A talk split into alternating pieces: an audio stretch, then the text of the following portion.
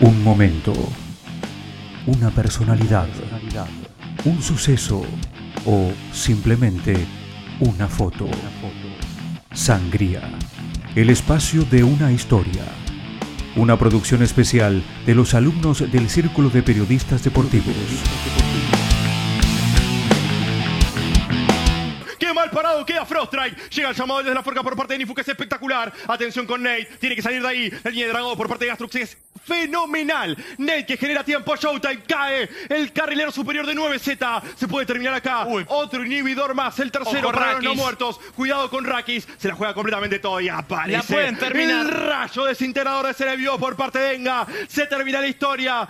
Undead Gaming se va a quedar con la primera torre de Nexo. Va a caer la segunda, lo pone contra las cuerdas al equipo de 9Z. No para de darle. 1-2, 1-2, 1-2. Y en una final de película, Rocky Balboa le termina ganando a Creed. El favorito que termina cayendo en esta gran final. Y Undead Gaming que hace historia. Está ansioso, mira el reloj y sabe que mañana tiene que jugar otro partido clave. La última charla que tuvo fue con su equipo antes de ir a acostarse y puede escuchar los pasos por los pasillos de sus compañeros, que sienten los mismos nervios. Los padres van a pensar en su hijo apenas se levante y sus amigos le van a mandar mensajes de motivación diciéndole que van a estar pegados a la televisión para verlo jugar. Pareciera que estamos hablando de un jugador de fútbol, de básquet o de tenis, pero no, es sobre un jugador profesional de eSports.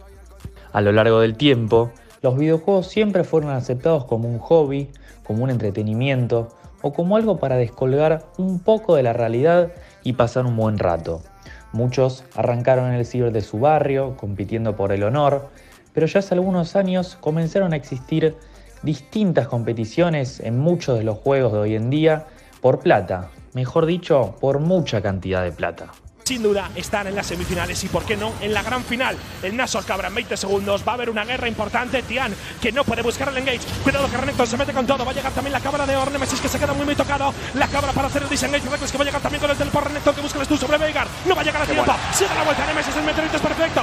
5 contra 4 para el equipo de Fnatic. Tiene el destello diseng disponible. Está ruteado. Vamos a ver si se da la vuelta. Cuidado porque el combo es muy bueno. Sobre tres personas. Reckless recibe la ultimate. Alistar que ha caído. Llega a la cárcel de Veigar. Sheldon que se lleva a Nemesis. Se va a dar la vuelta a Lucio, pero no pega nada. Y el para Reckless. Flasher se lleva la doble. Twinbee puede ser el siguiente. Pa, pa, pa, pa, pa, y no para. Pa, pa, pa, y no, no para Reckless. Que se ha llevado dos kills. Se puede llevar la tercera. Le va a dar a Twinbee. Y para hablar Reckless en la teamfight. Se va a llevar esta. Shutdown para Reckless. Cabra maravilla. Nos vamos a la cuarta. El League of Legends es un videojuego multijugador de arena de batalla en línea y un deporte electrónico el cual fue desarrollado por Riot Games. Es un juego de alta competitividad, siendo uno de los juegos más populares de los esports. Top laner, mid laner, jungla, support, ADC, cada uno cumple un rol importantísimo en la grieta del invocador, y eso se fue reflejando en los equipos actuales de los deportes electrónicos. Cada vez más equipos ponen todo su foco en el LOL y quizás dejan de lado otros videojuegos. La Liga de Videojuegos Profesional surgió en España en el año 2011 y si bien retransmiten diversos juegos tales como Call of Duty, Counter-Strike Global Offensive, FIFA, entre otros, vamos a profundizar en el League of Legends, el juego con mayor reconocimiento dentro del mundo de los esports y el videojuego con más usuarios en toda la historia. La Liga de Videojuegos Profesional llegó a Argentina para brindarnos la competencia que representa a los mejores equipos del país. Disputan tres juegos por semana, el conjunto que ahora es campeón juega un ascenso a la Liga Latinoamericana, en donde están los mejores del continente, algo así como una Copa Libertadores. El último campeón fue San Lorenzo, quien venció en la final a River por 3 a 0. La primera torre de inhibidor en el carril central. Va a caer el inhibidor también. Casla por Baile Leviatán. San Lorenzo que se va Se a coronar campeón en la Liga Master Flow. Cae la primera torre de Nexo. Va a caer la segunda. Nada puede hacer para defender. Cae el Nexo y Nera. Te comento que Casla Esports es el nuevo campeón de la Liga Master. Todos los equipos tienen su roster, algo que comúnmente lo conocemos como el plantel en un equipo de fútbol. Y cada jugador se desempeña en un rol en particular, así como por ejemplo un futbolista juega en una posición en específica dentro de un campo de juego. En este caso, los equipos de LOL están compuestos por 5 jugadores y un suplente, generalmente. Además, hay un coach que es el que arma los drafts. ¿Qué es un draft? Un draft son los personajes que van a usar los jugadores en cada partida. Esto también incluye la manera en la que van a jugar. Por eso, en ese sentido es que se puede decir que hay manera de relacionarlo con un director técnico de fútbol. La única diferencia es que ese coach no puede dar indicaciones en plena partida, como sí lo puede hacer un entrenador en el fútbol. En este caso, solo puede pasar al comienzo, ya que una vez que comenzó, los jugadores son los que se comunican entre sí para poder llegar a la victoria. Nosotros tuvimos la oportunidad de charlar con Gastón Marino, de Savage, el coach de Savage, quien nos comentó cómo ve a su equipo hoy en día y cuáles son sus principales virtudes y debilidades.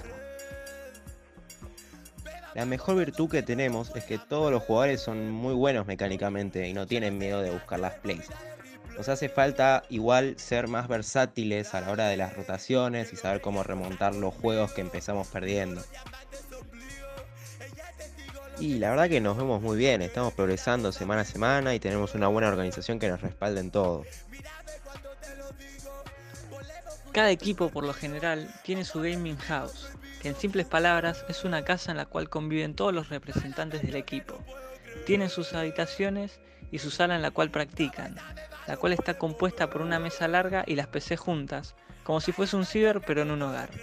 Además, también cuentan en la mayoría de las ocasiones con fisioterapeutas y psicólogos deportivos. También cabe destacar que realizan actividad física en un gimnasio y mantienen una dieta saludable. En esta ocasión pudimos hablar con Icebox, top planner de River Plate Gaming, que nos contó su experiencia en una GH. Sí llegué a en una GH a lo largo de mi carrera. Eh, es una...